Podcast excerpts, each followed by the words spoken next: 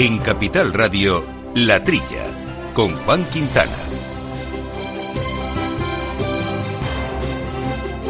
Muy buenos días, gente del campo, y buenos días, amigos del campo y de sus gentes. Bienvenidos, como todas las semanas, a esta hora de agricultura, de ganadería, de alimentación, de estos asuntos que tanto nos gustan y de los que hablamos aquí desde los estudios Naturgy de Capital eh, Radio. Una semanita muy intensa con estas eh, lluvias y que nos va a dar mucho contenido a un programa, un programa que hacemos con Néstor Betancor al mando de los controles técnicos, con Lucía Martín en el soporte informativo y aquí en la mesa nos acompaña hoy nuestra invitada, eh, Soledad de Juan Arechederra, directora de la Fundación Antama. Soledad, muy buenos días. Muy buenos días, Juan, y encantada de estar aquí con vosotros. Pues me agradecida que te hayas desplazado hasta aquí porque íbamos a hablar de un tema que te ocupa mucho como directora de la Fundación y de la que sabes mucho, que son los cultivos transgénicos, de los que han salido nuevos datos a nivel mundial y veremos pues cómo evolucionan a nivel mundial, tipos de cultivos y también en qué situaciones nos encontramos en Europa y en España, que ya sabemos que es un tema delicado.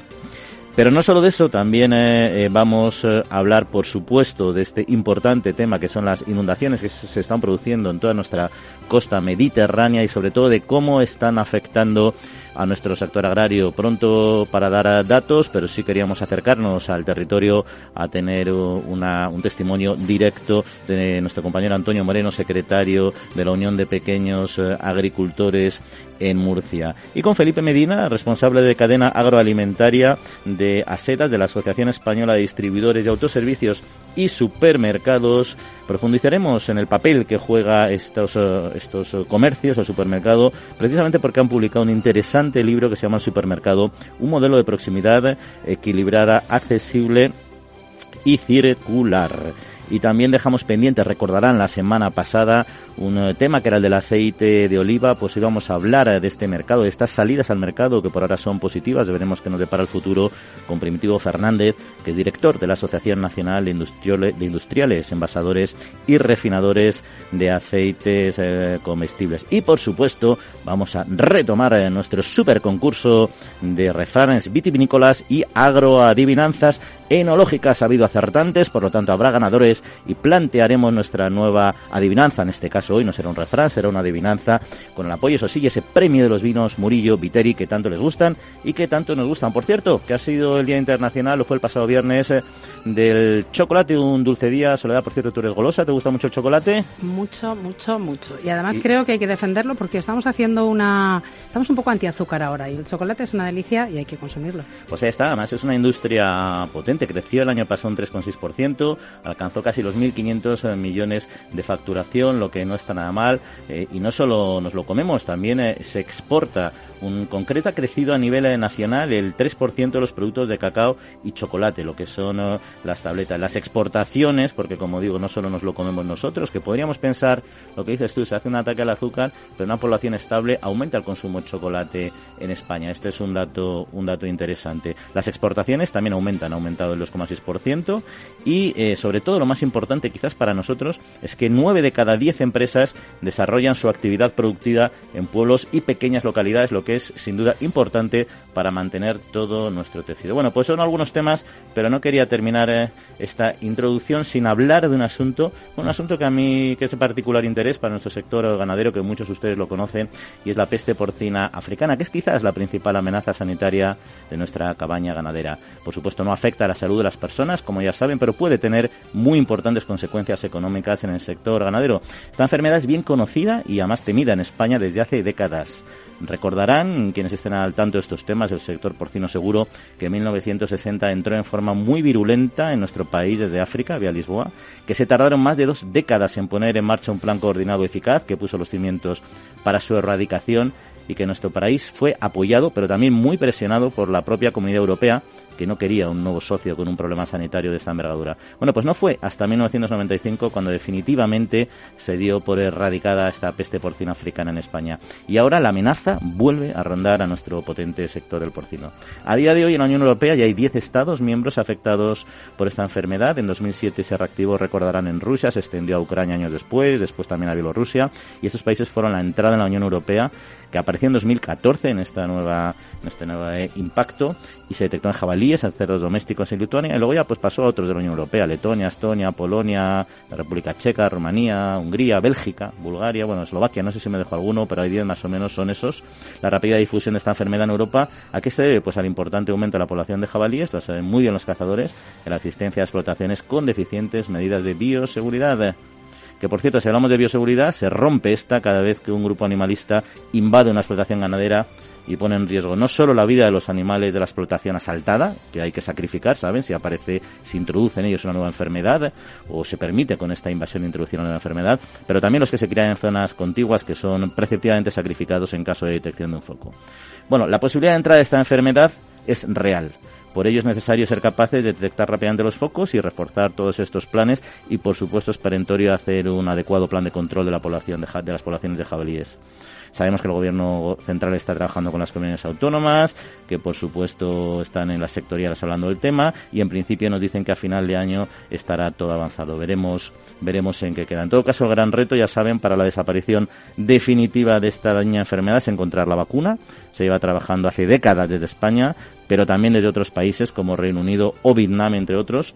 Y de hecho, el pasado junio la Comisión Europea anunció la financiación de un proyecto de investigación para conseguir dicha vacuna, que por cierto va a ser liderado por un científico español, el doctor Sánchez Vizcaíno, al que le deseamos muy buena suerte por bien de todo el sector. Y ya terminamos recordándoles nuestro correo electrónico, la trilla arroba capitalradio.es y nuestro, nuestra cuenta de Twitter, arroba la trilla debates, ya saben, arroba la trilla debates, la trilla arroba capitalradio.es, ahí nos mandan todo lo que ustedes quieran. Y ahora ya entramos en harina.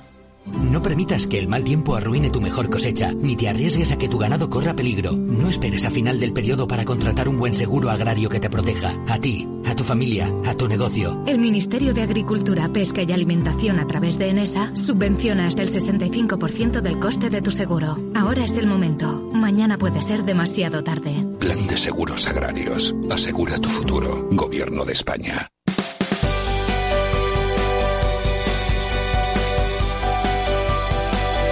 Agroseguro patrocina la actualidad del sector.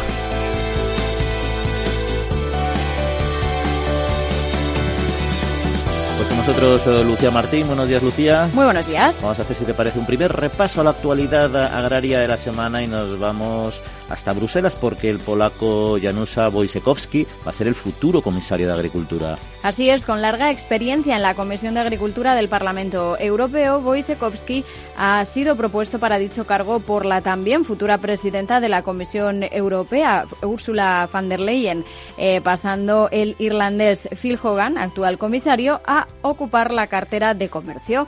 Los cambios eh, serán ejecutivos a partir del 1 de noviembre si el Parlamento Europeo refrenda los nombramientos. El secretario general de la Coordinadora de Organizaciones Agrarias y Ganaderas, Miguel Blanco, le demanda atención a los problemas de la agricultura mediterránea, mientras que la Unión de Pequeños Agricultores, UPA, le pide luchar por un eh, presupuesto fuerte y China intenta recuperar eh, su cabaña de porcino. El gobierno chino ofrecerá ayudas directas e incentivos para aumentar el censo porcino tras su sustancial reducción como consecuencia de la peste porcina africana. La enfermedad ha obligado a sacrificar el 30% de los animales, estimando que las pérdidas alcancen el 50% a finales de año, lo que significaría una caída del 30% de la producción. Ya ha eliminado un tercer eh, un tercio, perdón, del rebaño y esta cifra podría llegar a ese 50% a finales. Además, el Gobierno central ha pedido a las administraciones locales que destinen fondos para este sector.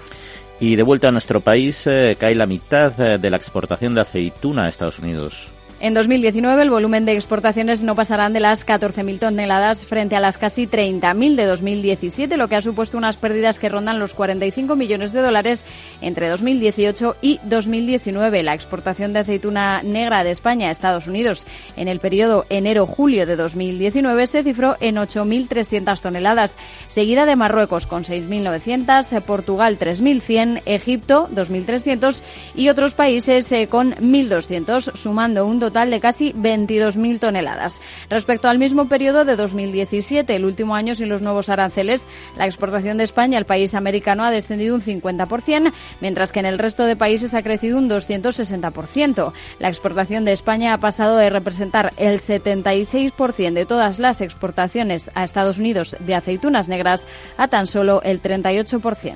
Y para finalizar, recordamos un mal dato y es que ha bajado un 60% el consumo de carne mechada. Así lo ha confirmado el secretario de la Asociación Nacional de Industrias de la Carne de España, ANICE, Miguel Huerta, que ha lamentado que haya personas afectadas por este brote y ha insistido en que el caso de listeriosis ha sido puntual y que la industria cárnica española trabaja con elevados estándares de seguridad y calidad y cumpliendo estrictamente lo que marca la normativa comunitaria y nacional.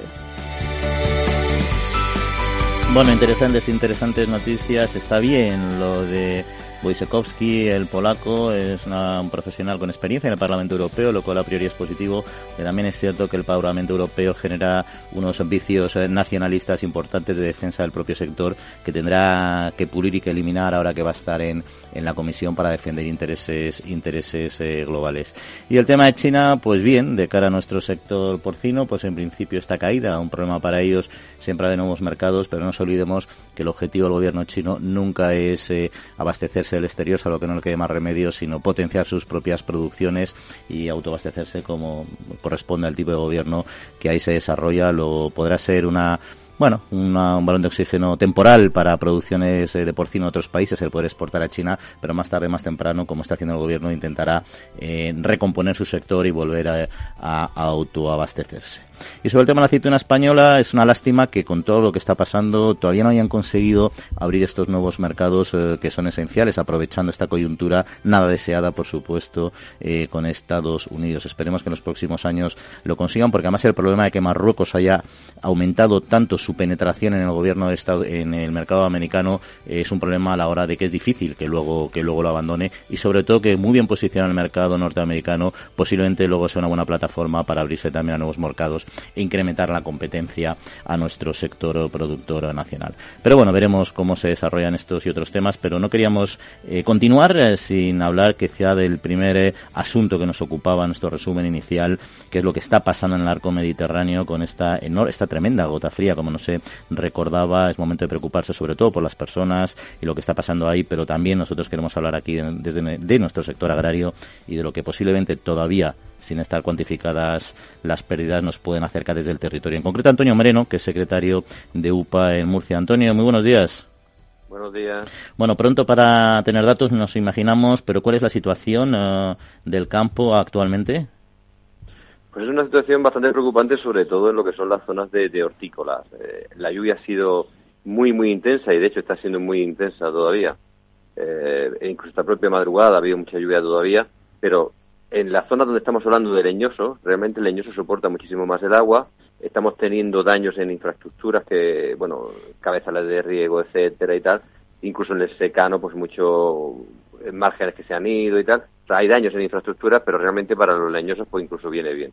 Pero el problema viene cuando llegas a las hortalizas, cuando ya se anegan las hortalizas y, y evidentemente esa cosecha queda perdida e incluso hay que esperar un tiempo para empezar a trabajar y poder levantar ese cosecha y poner, la siguiente de cara a una exportación, a un mercado de exportación que es un poco eh, el mercado que nosotros tenemos sobre todo.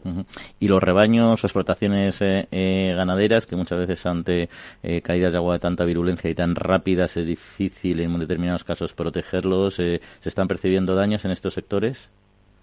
También ha habido algo de daño también evidentemente en las estructuras de las ganaderías, eh, accesos, etcétera, en algún momento pues algún tejado que ha cedido un poquito alguna de las conexiones porque ha habido momentos puntuales en los que ha llovido muchísimo, incluso algo de, alguna vez se ha negado un poquito, alguna de las, de, las explotaciones se ha negado un poquito alguna, alguna de las explotaciones, pero no es menos cierto que el tema de ganadería, como son infraestructuras sobre todo muy elaboradas, donde realmente eh, ya se tiene más o menos una visión de dónde están situadas, eh, esto no es normal lo que está pasando en la región de Murcia, evidentemente, y en el Levante español, porque va más allá de lo que es normal, ¿no? Se está siendo una dana realmente gravísima, pero sí que estamos acostumbrados a tener lluvias torrenciales. Por lo tanto, eh, la ganadería está mucho más preparada para este tipo de, situaciones, a no ser que, evidentemente, pues estés en una zona de cauce, una zona de remanso, donde realmente pues se, almacene agua y entonces ya se te, se inunda y, no hay manera, ¿no? Pero como norma general, aunque han habido episodios complicados y, esta, esta noche pasada también, por ejemplo, con la, con la evacuación del agua del pantano de Santomera, que también está evacuando toda la zona de Santomera y toda aquella zona de allí, que hay granjas también de vacas, ha habido algo de, de inundaciones y tal, pero en principio está siendo algo más o menos normal. Lo que pasa es que estos, eh, yo creo que también hay un daño, un daño a futuro, que eso se produce todos los años cuando vienen estas lluvias torrenciales, aunque este año son excepcionalmente fuertes, que es el daño que se hace al suelo, porque al final el arrastre y la pérdida de suelo es un, es un riesgo y es, un daño no, cuantificado, ¿no? Es un daño no cuantificado. Evidentemente tenemos que tener en consideración que, que donde se produce realmente eh, arrastre de suelo es en la zona sobre todo hortícolas porque sí que estamos hablando de un, cultivo sobre suelo. Afortunadamente todo lo que son las superficies que tenemos de leñosos, precisamente una de las características que tiene es que fijan precisamente por el, por el establecimiento de raíces, establece mucho, controlan muchísimo el que no haya pérdida de suelo, ¿no? Es importantísimo eh, el poder y una, y una gran suerte poder contar con este tipo de cultivos, sobre todo en alguna zona donde sería imposible. Pero, no obstante, cuando llegamos a zonas de hortícolas y donde realmente se ha producido escorrentías importantes, hay una pérdida de suelo importantísima que al final es muy complicado. Y sobre todo se produce en zonas de valle, en zonas de limo, zonas de tierra realmente de muy buena calidad, que al final van desapareciendo. Es un, es un problema que tenemos y yo creo que, que al final nunca queremos hablar del cambio climático, pero el cambio climático está ahí y yo creo que el cambio climático va a ser algo más que, que en un momento dado tengamos un día de 50 grados o de 48 grados o tengamos... No, no, el cambio mm. climático es un cambio de la tendencia y sobre todo cómo se extreman los, los, los ciclos de la naturaleza y cómo, por ejemplo, hemos tenido un mes de julio y la primera quincena de agosto de unas temperaturas muy, muy elevadas. Y, ya los que somos de aquí de la zona decíamos, cuidado al otoño, porque cuando sabemos aquí que cuando el verano es muy cálido, el otoño suele ser lluvioso precisamente por la gota fría. Por eso es mm. que tampoco esperábamos que fuese realmente con, con, la virulencia que está haciendo esta, esta dana. Y luego en cuanto al, al, mundo del seguro, es decir, el agricultor se siente eh, tranquilo con los seguros agrarios o con las ayudas excepcionales que pueda haber por parte eh, del gobierno o, o, no cubre este tipo de incidencias?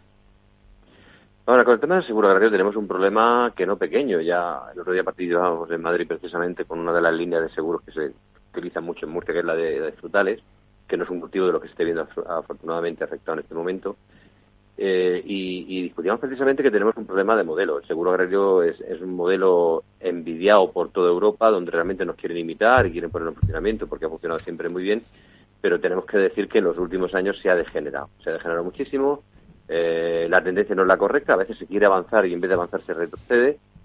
Y lo que estamos pidiendo en este momento es una, una reflexión en profundidad de qué está ocurriendo con el seguro agrario, porque en este momento, evidentemente, es precisamente esa falta de digamos, de, cobertura que tenemos por parte de, la línea del seguro a las hortalizas o la falta de, no ser atractivo, suficientemente atractivo. Y cuando digo atractivo, no me refiero a que el agricultor esté lucrándose con el seguro, sino que en una situación complicada pueda cobrar, pues realmente eso le hace que no se asegure. Entonces, en este momento, por ejemplo, toda la zona hortícola, que es una zona donde no suele haber pedrisco prácticamente, donde no hay helada porque no, es una zona muy cálida y donde realmente prácticamente el agricultor no tiene sensación de riesgo, ¿qué hace? No segura. Luego te puede venir una cosa como esta y realmente estás totalmente descubierto. Pero realmente la percepción que tenemos en este momento es que eh, yo diría que más del 90% de la superficie que en este momento se está viendo afectada de forma más sensible por el tema de la dana no está, no está cubierta por el seguro, no tiene seguro precisamente porque no es atractivo.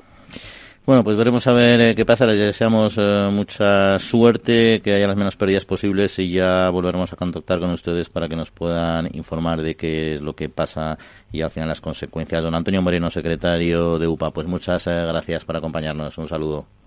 Un saludo, gracias a ustedes. Agroseguro ha patrocinado la actualidad del sector. En CaixaBank reforzamos día a día nuestro firme compromiso con el sector agrario y lo hacemos a través de nuestras cerca de mil oficinas Agrobank y 3.000 expertos agrarios que ofrecen asesoramiento especializado a todos y cada uno de nuestros clientes. Agrobank. Compartimos horizontes.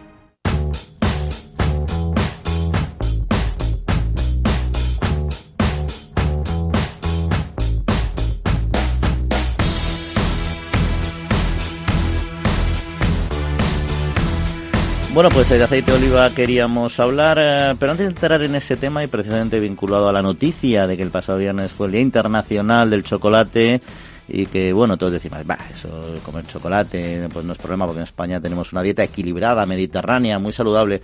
Pues no se crean que tanto es así, porque al final los datos al final son tozudos y nos llevan a pensar quizá otra cosa, ¿no? Al menos a, a poner en duda algunas de estas eh, imágenes idílicas de nuestro sistema de alimentación, porque el 25% de la población en España pues es obesa o tiene problemas de sobrepeso y además el ritmo de crecimiento de esta enfermedad, que es una enfermedad, es ya tan acelerado como en Estados Unidos, que los tenemos todos con el como el mito y el ejemplo de, la máxima obesidad, bueno, pues ahí estamos nosotros poniéndonos a rebufo y nos sitúa nuestro país en el segundo de Europa en obesidad, solo por detrás del Reino Unido, curiosamente con la misma ascendencia anglosajona. Y somos el segundo país de Europa con más casos de esta considerada pandemia del siglo XXI. Bueno, pues estos datos, evidentemente, no me los invento yo, provienen del eh, 14, no, del 24 Congreso Mundial de la Federación Internacional de Cirugía de la Obesidad y Enfermedades Metabólicas y del 21 Congreso de la Sociedad Española de Cirugía de la Obesidad Mórbida y las Enfermedades Metabólicas.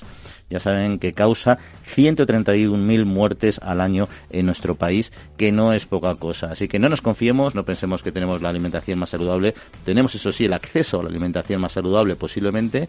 Eh, tenemos una esperanza de vida muy alta, eso es verdad. Somos de los países de más calidad de vida que según los últimos estudios, pero tenemos que tener eh, cuidado. Eso no quiere decir que dejemos de tomar azúcar y chocolate, quiere decir que hay que comerlo de manera moderada, como todo, una dieta equilibrada, que es lo mejor, sin privarnos de lo que nos gusta, pero en las proporciones eh, adecuadas para luchar contra esta obesidad.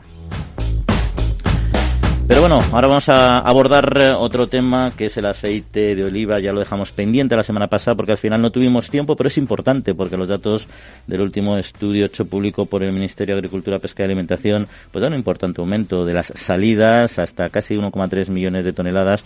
Y de este asunto queríamos hablar con Primitivo Fernández, que es el director de la Asociación Nacional de Industriales, Envasadores y Refinadores de Aceites eh, Comestibles. Primitivo, muy buenos días. Buenos días. Bueno, ¿los datos que da el Ministerio coinciden con la información que ustedes eh, disponen? Sí, sí, eh, fundamentalmente los datos que podemos todos son los datos del Ministerio, que es el que mejor conoce el sector y el que declaramos todos, los movimientos, las existencias, toda la variación, es el mejor dato que tenemos. ¿Y cuáles, qué circunstancias se están dando, se han dado en esta en anterior campaña para, para esta evolución? Ha sido una cosecha importante, una cosecha con un volumen récord, hemos rozado el millón ochocientos mil toneladas y la clave quizá este año en la, en la cifra de comercialización es que estamos en una cifra de comercialización muy alta. Un millón trescientos mil toneladas es una cifra más que notable. Eh, estamos hablando de datos solamente hasta finales de julio y ahora quizá podamos ponerle un pequeña, un, una actualización pequeña por una por la información de agosto que ha anticipado todavía con carácter provisional el propio Ministerio de Economía. Pero bueno, volviendo a estos datos y hablando de, de ese millón trescientos, es a finales de julio y es un dato eh, bueno en nuestra consideración. Han salido a la exportación en ese periodo, en esos 10 meses, ya salieron 840.000 toneladas, que como sus clientes saben es el, destino fundamental del aceite que se produce en España, es la exportación, se lleva una parte importantísima de, del volumen de las salidas, y el mercado interior, que también ha tenido un buen comportamiento, en esos 10 meses, solo falta de dos meses para que comenzara la nueva campaña, ya habíamos sacado al mercado interior 460, 465 mil toneladas. Es decir, en los dos casos, unas buenas cifras, cifras que están las dos en el entorno de un 16% sobre lo que se, las mismas del año anterior, es decir, mejorando notablemente. ¿Y cómo evolucionan las cotizaciones? Perdón, no lo entendí, ¿sí me digo? Sí, eh, ¿cómo, ¿cómo evolucionan las uh, cotizaciones?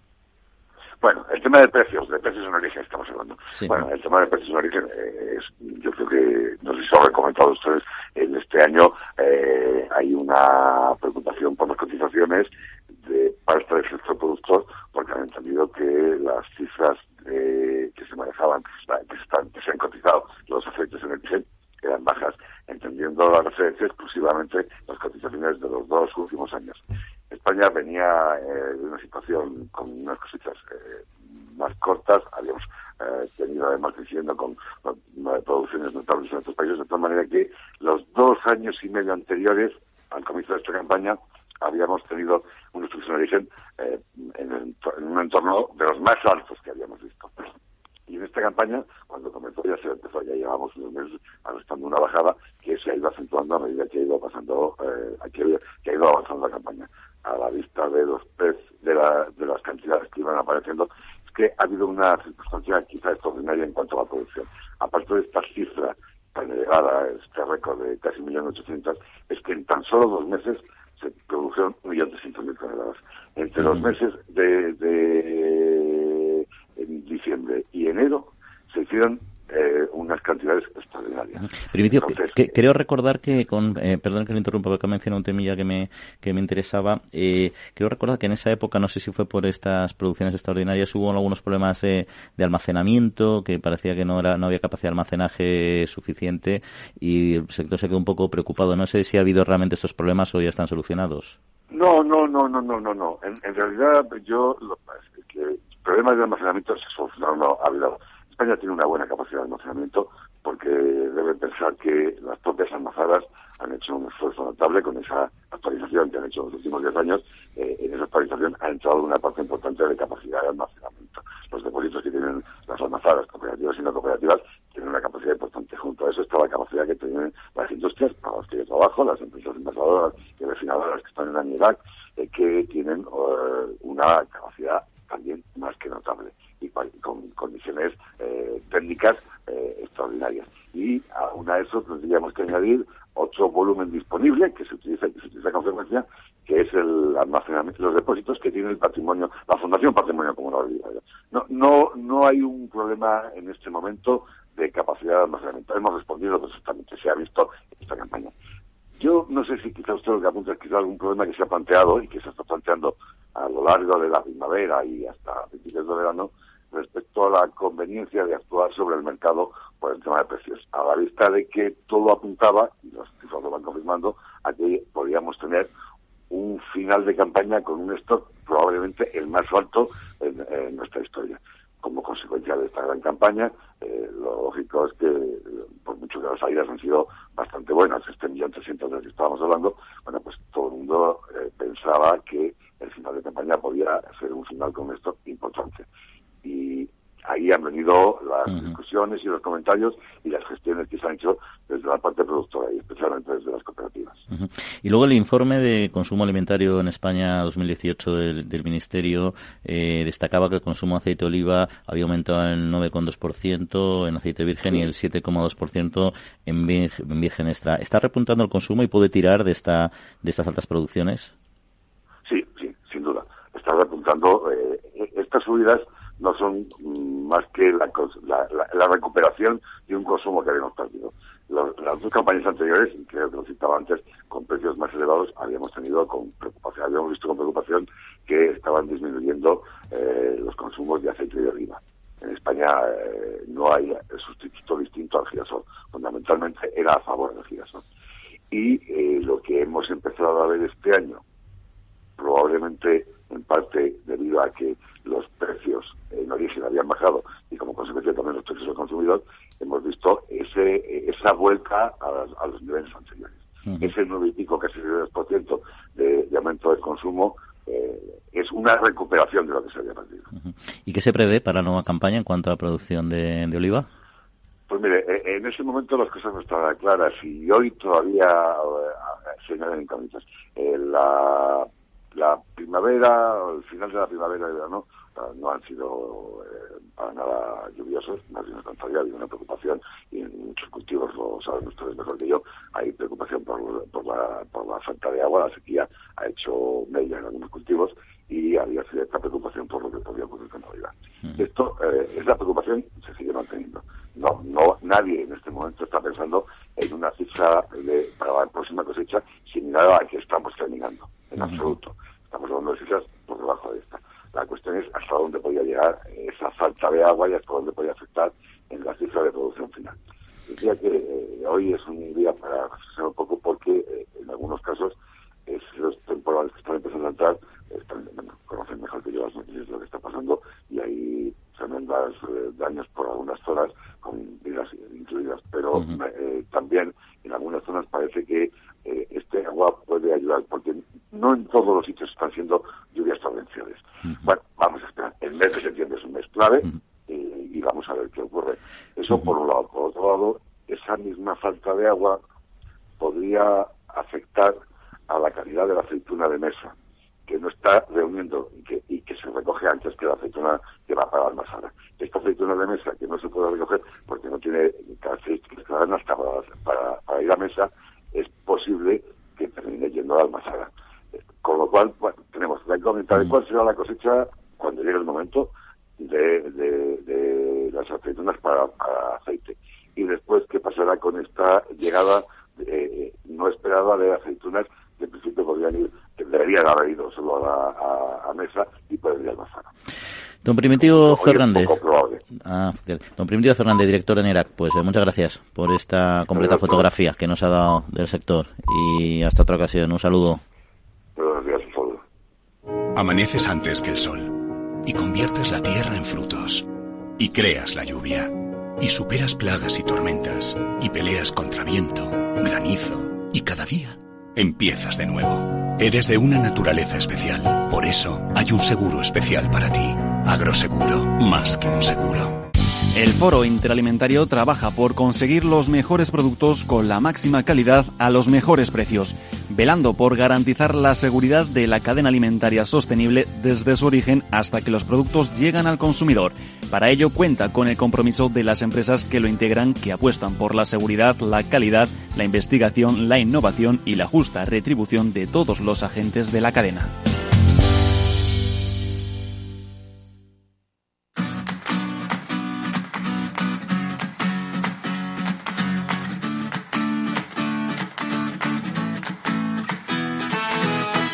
Pues Lucía, vamos eh, a recordar otros eh, temas eh, de actualidad porque paradójicamente a pesar de lo que ha llovido, cae la reserva de agua en los últimos cuatro meses. Así es, la gota fría que desde el lunes afectó al noreste peninsular y se extendió a todo el arco mediterráneo, dejando inundaciones cortes en el suministro eléctrico y crecidas de ríos, no ha podido evitar, sin embargo, que la reserva de agua acumulada en los embalses siga disminuyendo.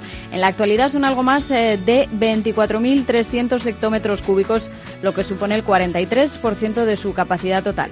Y del agua pasamos al fuego, porque este año han ardido más de 72.600 hectáreas. Hasta septiembre se han producido 13 grandes incendios catalogados eh, como los eh, de más de 500 hectáreas, según el Centro de Coordinación de la Información Nacional sobre Incendios Forestales. De la superficie quemada, más de 23.600 hectáreas fueron de superficie arbolada y casi 40.000 de matorral y monte abierto. Otras 9.000 correspondieron a vegetación herbácea. El peor año sigue siendo 2012, cuando ardieron más de 200.000 hectáreas en el mismo periodo. Y cambiamos de tercio porque vuelve la tasa a las bebidas azucaradas en Cataluña. El gobierno catalán ha aprobado de nuevo el decreto que graba las bebidas azucaradas envasadas. El Tribunal Superior de Justicia de Cataluña estimó en julio un recurso interpuesto por diversas patronales y asociaciones, entre ellas la Federación Española de Industrias de Alimentación y Bebidas, en contra del reglamento de este impuesto, pero ya entonces el conseller de Economía, Per Aragonés, insistió en que el impuesto seguía en vigor.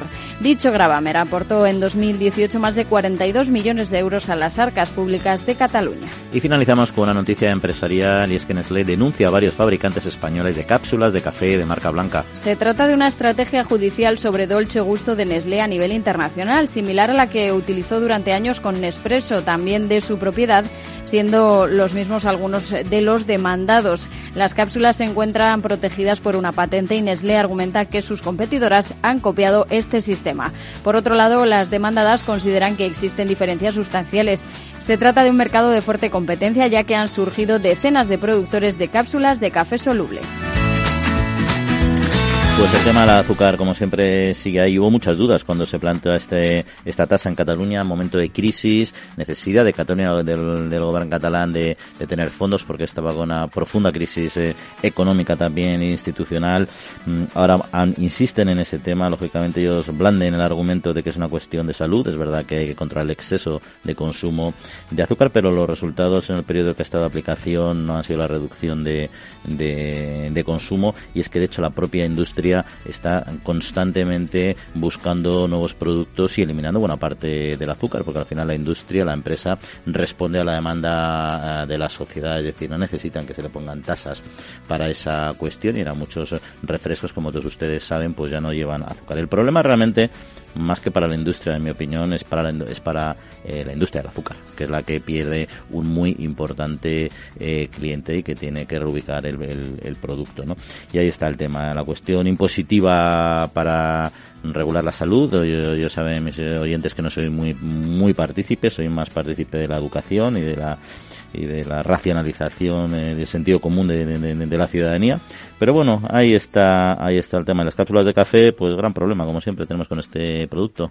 Básicamente el reciclaje es uno de ellos. Eh, ha habido grandes marcas que han intentado hacer eh, cápsulas totalmente reciclables, biodegradables, porque al final saben que tenemos materia orgánica dentro de la cápsula, pero un producto que no es de fácil reciclaje y eso es un reto dentro de la economía circular que es importante, al que es importante enfrentarse, más allá de los conflictos judiciales por cuestiones de competencia, que eso ya se lo dejamos a los jueces, que para eso han estudiado mucho más que nosotros.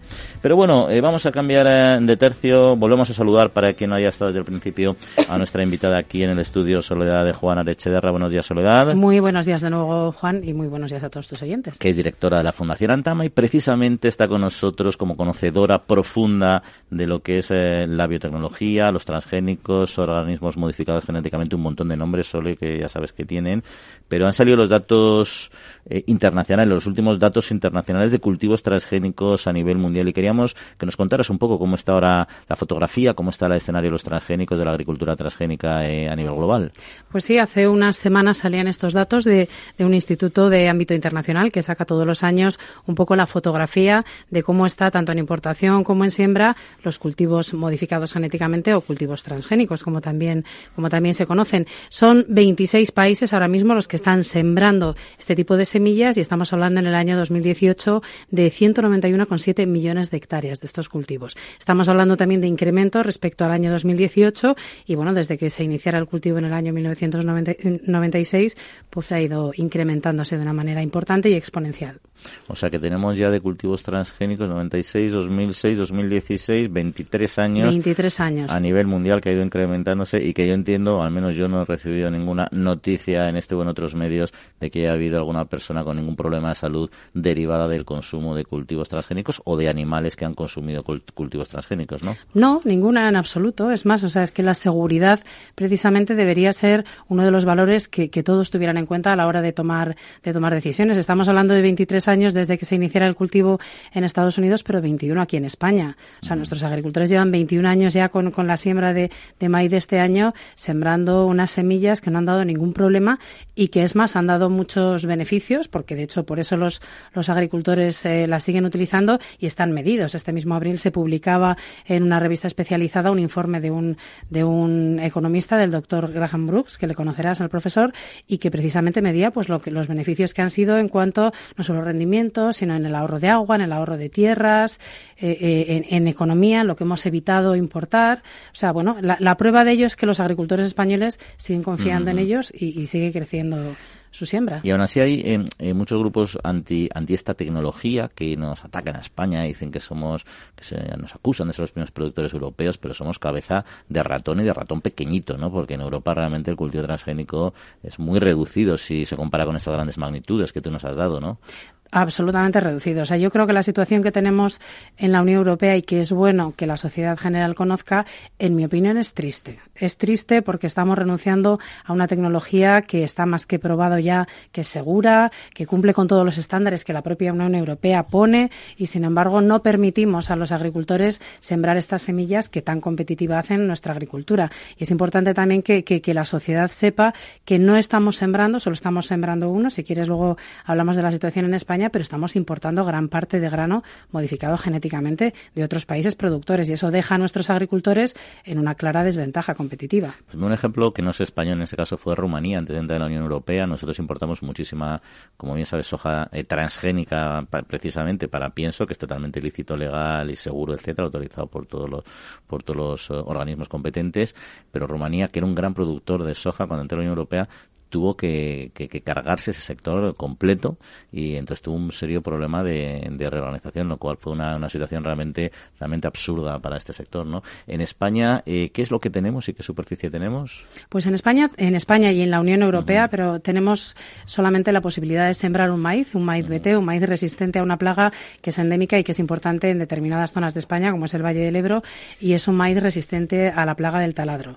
En, el año 2018 los datos que tenemos son 115.000 hectáreas. Ha disminuido respecto al año anterior, pero bueno, algunos años sube, algunos años baja en las últimas temporadas, pero va acompañado a la disminución o aumento también de la siembra del maíz convencional. el, maíz BT que es exactamente igual que el maíz convencional a la hora de que el agricultor, la agricultura como, como conoces Juan, es una actividad viva y entonces en función de cómo se esté pagando el maíz, en función del dinero que tenga de si voy a elegir otro cultivo, pues sube o baja. Ha disminuido respecto al año anterior, pero también ha disminuido el maíz convencional, o sea se ha comportado exactamente igual. Y luego eh, es cierto que hay un importante veto institucional en la Unión Europea, por eso decía yo que somos un ratoncito al lado de, de lo que se produce en Estados eh, Unidos. Eh, ¿Tú crees verdaderamente que se va a llegar de alguna manera a liberar y a permitir que nuestros agricultores compitan en igualdad de condiciones tecnológicas con los de otro como con los de Estados Unidos, Brasil, Argentina y otras grandes zonas productoras? Yo creo que tenemos que llegar a ello, pero vamos a llegar tarde. Eso porque ya vamos con 20 años de retraso. Y nuestros agricultores están solicitando pues otros maíces, están solicitando algodones, están solicitando salir a competir y, ahora mismo no lo están haciendo y eso es triste. Somos grandes importadores, como decías, de soja, de la soja que es la, base de la alimentación de nuestras ganaderías. Tenemos un sector ganadero que es importantísimo y que se está alimentando, entre otros, con, soja y con maíz modificado genéticamente, pero viene de fuera. Además, a mí esto me, me parece una paradoja porque al final el, todo el descubrimiento el avance tecnológico principal que se produjo eh, en este ámbito vino de Europa, o sea, se produjo en Europa, se descubrió esta tecnología en Europa y al final hemos tenido que renunciar a ella mientras que otros espacios económicos eh, se han beneficiado mientras nosotros nos hemos quedado fuera de, del circuito, ¿no? Y yo creo que en ese sentido la investigación es clave, pero me da la sensación a mí que no se facilita por parte de las grandes instituciones públicas que se siga investigando de manera eficiente en el mundo, en este mundo biotecnológico. Hombre, yo no sé a nivel de instituciones públicas eh, cómo se encuentra eh, ahora mismo si hay más o menos investigación. Lo que, lo que yo pienso, tanto a nivel de, institución pública como de empresa privada, es que a nivel europeo, cuando esto no arranca, cuando las autorizaciones no salen, pues que la gente tire la toalla y apueste por otros, por otros continentes y otros territorios que acogen la tecnología con los brazos abiertos y que nos la van a vender después, que ese es la sin razón de, de, nuestra, de nuestro punto de vista. Cuando digo nuestro punto de vista, digo de la situación en la Unión Europea, que para mí es un sinsentido y para los agricultores es un sinsentido, para la comunidad científica también, pero como bien dices, es la situación que tenemos. Tenemos aprobado eh, un maíz y sin embargo los datos que, aportaba el informe de Isaac que salía nos, nos habla de muchos cultivos, de cultivos con eventos apilados, con muchas características, con muchos beneficios que pueden dar a los agricultores y al resto de la cadena de valor. Como todos sabemos, la agricultura es el principio, pero al final vamos al supermercado. Yo, mira, yo te, como decíamos antes, el tema de la salud humana, hay grupos que le dan caña hablando de manera coloquial, pero es absurdo porque en 23 años es que no ha habido ningún caso ni, ni aproximado de que al fin y al cabo tú metabolizas, tu cuerpo metaboliza un gen o metaboliza otro y otra cosa es lo, la, la, la, característica que expresa ese gen y que es lo que uno tiene que analizar, pero el gen bioquímicamente no hay diferencia entre uno y otro, ¿no? Entonces yo creo que se está superado. Yo creo que quizá desde el punto de la opinión pública donde está más el debate es en el tema medioambiental, ¿no? En, si hay una, si una, determinados cultivos eh, transgénicos lo que hacen es incentivar el uso de determinados productos fitosanitarios, herbicidas, como el glifosato en este caso, u otros, y que eso supone un, riesgo medioambiental. Yo no sé eh, cuál es el nivel de seguridad eh, medioambiental de estos de estos cultivos. Hombre, estos estos cultivos y cuando cuando se aprueban y cuando pasan todos los dictámenes de la EFSA, aunque luego no se queden en nada por el por el tema de la decisión política, cumplen, o sea, cuando hablamos de seguridad hablamos tanto alimentaria como de seguridad para el medio ambiente, de seguridad para los animales, de seguridad para las personas que lo utilizan y entonces son cultivos que están preparados precisamente, pues eh, en muchos casos, por ejemplo, el caso del maíz que tenemos en España, resistente a una plaga que optimiza el uso de tratamientos fitosanitarios. Y luego muchas veces se, acusa a los cultivos eh, transgénicos, a lo mejor en determinados países, pues de, pues de, ocupar demasiadas superficies. Es un tema de prácticas agrícolas. No, no, no tiene nada que ver. O sea, en, la agricultura eh, siempre cada año, pues cada agricultor elige en cada campaña los cultivos que siembra y, bueno, pues eh, yo creo que, que no, o sea, tampoco hay ningún daño medioambiental ahora mismo que esté documentado que hayan ocasionado los cultivos modificados genéticamente. Sí, bueno, que un gran monocultivo en Castilla-La Mancha, cualquier cereal no transgénico, produce también efectos medioambientales en los ecosistemas, ¿no? Claro, son prácticas y yo creo que también las regulaciones y las investigaciones públicas son las que deben de, actuar sobre ese tema. Exactamente, y además yo creo que en España y en Europa está todo perfectamente, perfectamente controlado. O sea, yo te diría que no hay eh, ningún riesgo medioambiental tampoco. Y, y, avances que tengamos así en lista de espera a nivel mundial, ya sabemos que en Europa estamos un poco, eh, un, poco en pañales. Eh, ¿Qué tenemos así en puertas que pueda ser eh, de interés tanto para el sector agrícola como para el consumo? Bueno, pues mira, este mismo informe nos decía de algunas novedades sembradas ya en este año 2018, como son las patatas que no se oxidan ni marchitan y que producen menos, menos acrilamida y son resistentes al tizón tardío, también las manzanas de oxidación retardada, la berenjena resistente a insectos, la alfalfa baja en lignina y sobre todo yo creo que vamos a cultivos también con beneficios directos para el consumidor, como es, por ejemplo, el trigo apto para celíacos, que, se desarrolló aquí en España, en el Instituto de Agricultura Sostenible en Córdoba, o buscando otras características. Si recuerdas, eh, Juan, bien tú que conoces también este tema, al inicio de los cultivos modificados genéticamente, quizás fueron beneficios agronómicos, ¿no? Tolerancia a herbicidas, resistencia a insectos, pero ahora ya buscamos, además buscamos también resistencia a la sequía. Estamos hablando, y siempre en el sector agrario, del de, famoso cambio climático que tenemos y tenemos que adaptarnos a él y también podemos adaptarnos a través de estas semillas. Ahí quizás ha sido el error que ha cometido la industria, bueno, el error también meditado a nivel empresarial, pero quizás sin esa visión social más amplia y es que abanderaron investigaciones muy agronómicas, muy útiles evidentemente para el sector y para la alimentación a nivel global, pero claro, eso tiene mucho muy poco calado en la opinión pública porque con la insulina, que es transgénica, nadie se mete porque tiene una utilidad directa para, para el ciudadano, pero lo agronómico se pierde un poco ahí en el en el limbo del conocimiento, ¿no? De, claro, pero ahí yo creo que tenemos una responsabilidad eh, todo el sector. Hay, hay, una brecha enorme entre la producción de alimentos y el consumidor. Y tenemos nosotros como sector, como sector, y estoy hablando de los sectores ganaderos, de todos los sectores eh, agrícolas, tenemos que acercarnos más al consumidor, porque muchas veces el desconocimiento es tan grande que cualquier novedad parece que es algo muy, muy, muy diferente y no es así. Hay, la innovación en el sector agroalimentario es increíble. Y entonces está en todas las semillas y en todos los productos y en la industria también. Pues muchas gracias, eh, Soledad, por estas explicaciones tan claras que seguro que han hecho entender mucho mejor lo que es este campo a los oyentes aquí de la tría de Capital Radio. Y contaremos contigo en posteriores programas para que nos sigas dando información de un tema que es apasionante. Supongo que continúas con nosotros ya que estás aquí hasta que acabe el programa, o sea que luego... Sí, aquí me quedo y gracias Juan a ti también por haber traído este tema que es interesante para los oyentes. Pues seguiremos hablando de ello. Foro Interalimentario es una asociación sin ánimo de lucro que agrupa empresas punteras del sector agroalimentario que trabajan con más de 22.000 pymes y productores primarios. Las empresas del foro sustentan más de 90.000 puestos de trabajo y destinaron casi 200 millones de euros a actividades de investigación e innovación y al desarrollo de nuevos sistemas de producción alimentaria. La Trilla, con Juan Quintana. Capital Radio.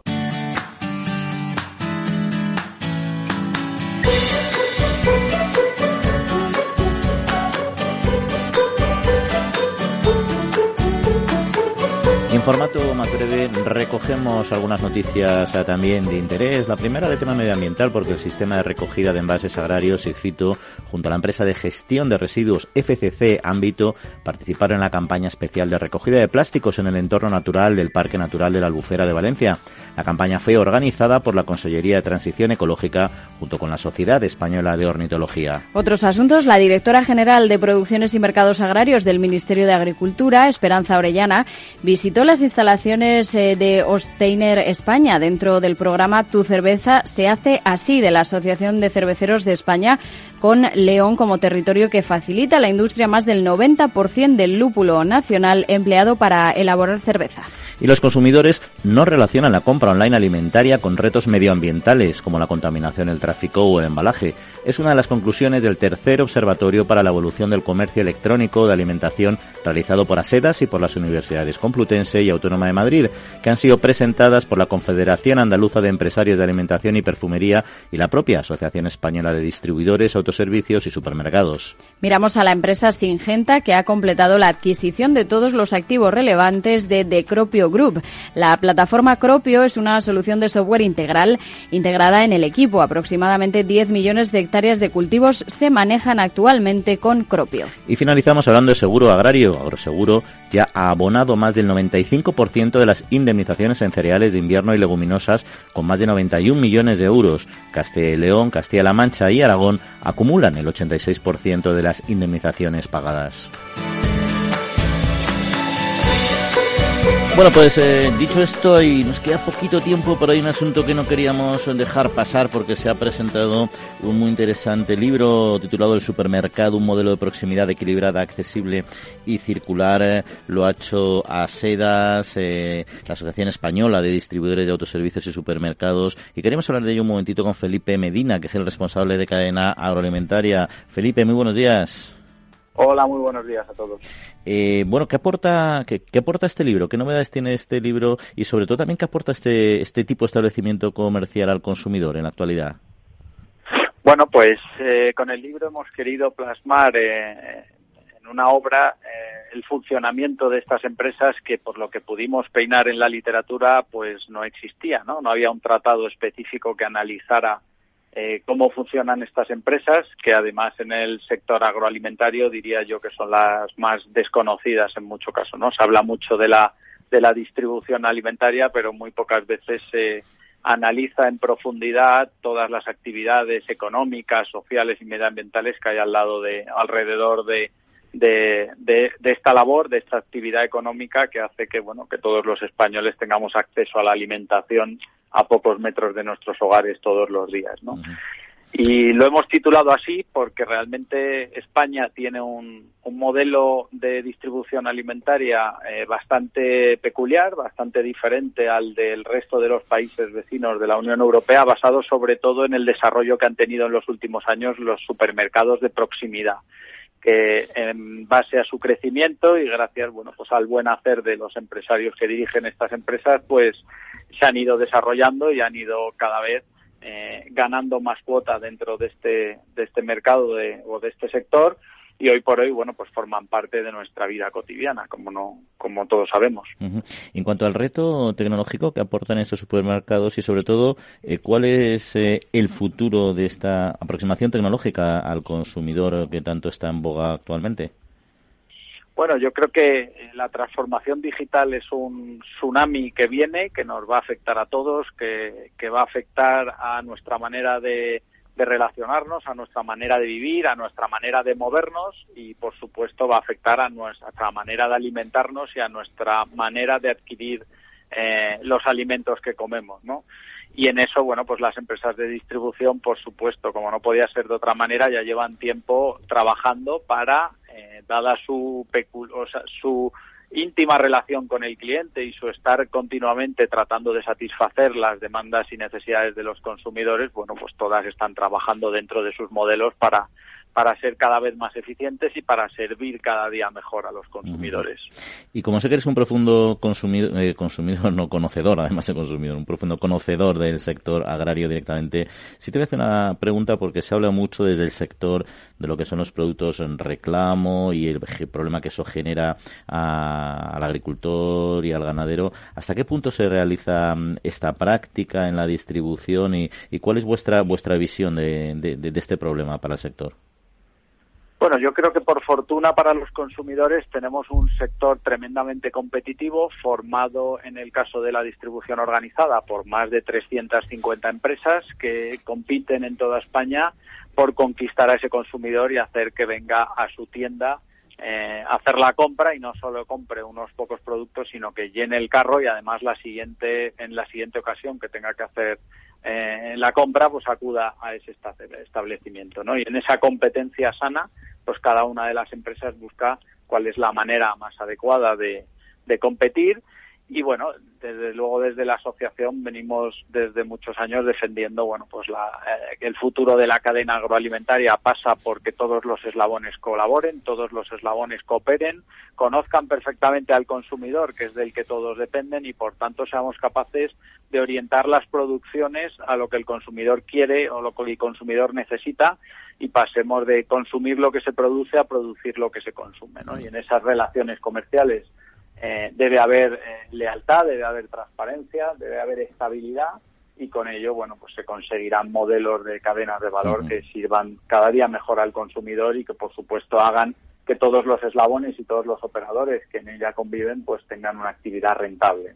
Y, hay un tema del que además me gustaría, lástima que no vamos a poder hablar mucho más, pero sí incluso dejar abierto para tener aquí un debate, un debate más amplio, que es el tema de la responsabilidad social empresarial de, de, los supermercados. no Hay muchos aspectos, por eso que se puede hablar de esta en este tema. Y te quería comentar en concreto hoy por uno que está también eh, muy, muy en la opinión pública, que es el desperdicio eh, alimentario. ¿Cómo se gestiona esta, este problema desde, desde un supermercado?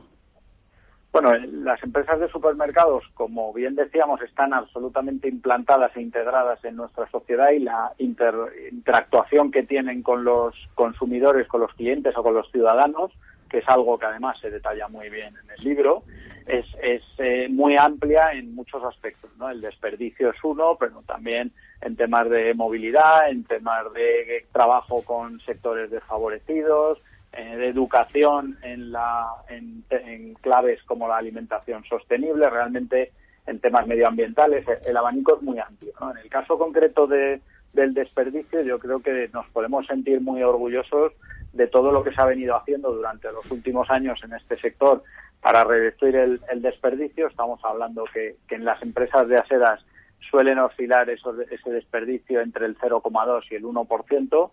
Y, y, además teniendo en cuenta que la responsabilidad fundamental de, reducir el desperdicio no está tanto en los operadores de la cadena, sino en los hogares. ¿no? Estamos hablando de que más de la mitad del desperdicio alimentario lo provocamos los consumidores en nuestros hogares porque no somos, en, muchas ocasiones, pues acabamos tirando comida o acabamos o acabamos no dándole el trato que, que, requieren y agotando fechas de, caducidad, etcétera. Pues en eso también ese modelo de proximidad ayuda en gran manera a prevenir, ¿no? Este, esta capilaridad que tienen las empresas de supermercados en España permite que el 90% de los consumidores acuda a hacer la compra andando y además tenga a muy pocos metros de casa un establecimiento. Por tanto, ha subido mucho el número de visitas a la tienda por cada consumidor y ha bajado el ticket medio, lo que significa que el consumidor está yendo cada vez más a comprar lo que necesita para cocinarlo o comerlo en casa y tirar lo menos posible, ¿no? Y ahí la verdad es que reivindicamos como modelo de proximidad pues nuestro papel en lo que significa la prevención del desperdicio. Pues Felipe, eh, se nos va el tiempo y tenemos todavía que jugar con los oyentes, pero te emplazamos y emplazamos a Sedas a tener aquí un debate más amplio sobre eh, responsabilidad social empresarial que siempre es de interés para los oyentes. Pues muchas gracias por atendernos y enhorabuena enhorabuena por este libro que seguro que va a abrir mucho la mente. Encantador de tener esta conversación cuando queráis. Un, saludo, Felipe.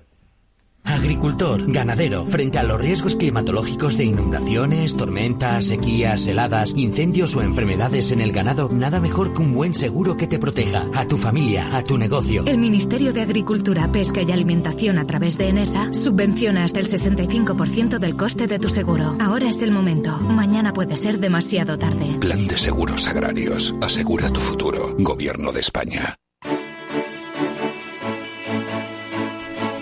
Bueno, pues se nos va el tiempo, pero nos queda jugar a las agrodivinanzas, a los refranes. Les recuerdo que la semana pasada pusimos uno que era súper facilito, que tenían que completar el refrán, que era por ser de, inicial, fuimos muy generosos, que decía al pan pan y la solución, pues evidentemente era al vino.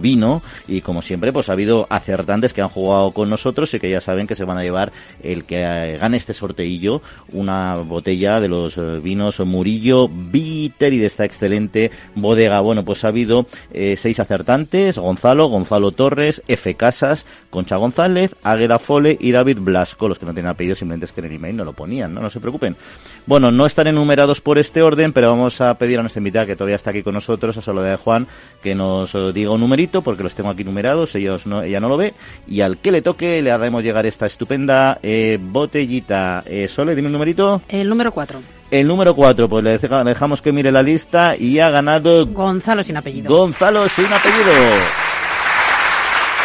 Pero no se preocupe Gonzalo porque tenemos eh, su email, le mandaremos un email si nos está escuchando fenomenal para que nos dé su dirección, sus datos y le hagamos eh, llegar este estupendo obsequio. Pero hoy no vamos a ser eh, tan blanditos y les vamos a poner un acertijo un poquito más complicado, pero tampoco mucho. Decíamos que eran refranes, agroadivinanzas enológicas todas ellas. Hoy vamos a una adivinanza. Recuerden, bueno, ya les daré una pista, se la pongo, tomen nota y luego comentamos. Dice así, con copa y no es sombrero muchas hojas sin un libro y si con yemas no es un huevo, la respuesta está en el suelo. Repito, con copa y no es sombrero, muchas hojas sin un libro y si con yemas no es un huevo, la respuesta nace en el suelo. Está facilita, pero ya saben que no hablamos solo, enología es muchas cosas, no solo la producción del vino, es también el cultivo, las plantas, etcétera. Estamos empezando, iremos de lo más general a lo más particular. Así que si se sabe la solución, que seguro que sí, nos la mandan a nuestro correo electrónico a la trilla arroba capitalradio.es, la trilla arroba capitalradio.es y por supuesto a través de nuestra cuenta de Twitter donde nos pueden seguir, que es arroba la trilla debates, arroba la trilla debates. Pues nos mandan ahí la solución y a los ganaderos, a los ganaderos no, a los ganadores, que también pueden ser ganaderos, por supuesto, sorteito para recibir esta botella Murillo Viteri. Pues nada más, se nos acaba el tiempo. Soledad, muchísimas gracias por acompañarnos. Muchas gracias a vosotros. Agradecemos a Néstor Betancor el mando de los controles técnicos, a Lucía Martín su apoyo en la información y nosotros nos despedimos hasta la semana que viene. Que pasen muy buena semanita y nos vemos